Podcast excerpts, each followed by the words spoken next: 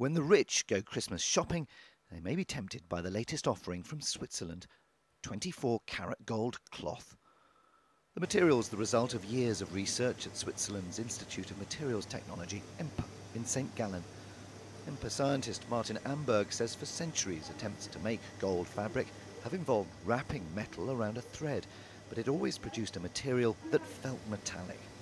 We wanted something to, which has the characteristic and the freedom of a, of a yarn, of each single filament, that you can feel it, that it also looks like really a fiber and also looks like a real gold. The new process uses plasma coating, where a plasma reactor bombards a nugget of gold with argon ions that knock atoms off the surface of the metal. These gold atoms fly off and land on a polyester fibre, which is slowly pulled through the machine. The final product is a yarn that can then be woven, ironed, worn and washed like any other cloth.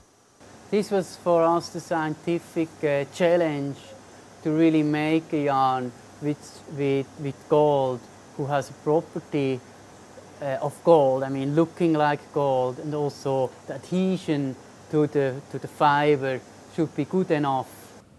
Designers are already considering the new material for use in their winter 2013 collections, with work underway at this haute couture embroiderer's Jakob Schlaepfer. Their artistic director is Martin Leuthold. Fashion likes to be surprised.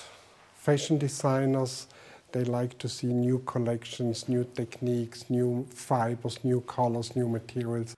But this new fabric doesn't come cheap. A tie containing just 8 grams of gold will sell for 8,000 US dollars. A dress for the holiday party is going to cost a little bit more. Stuart McDill, Reuters, St. Gallen.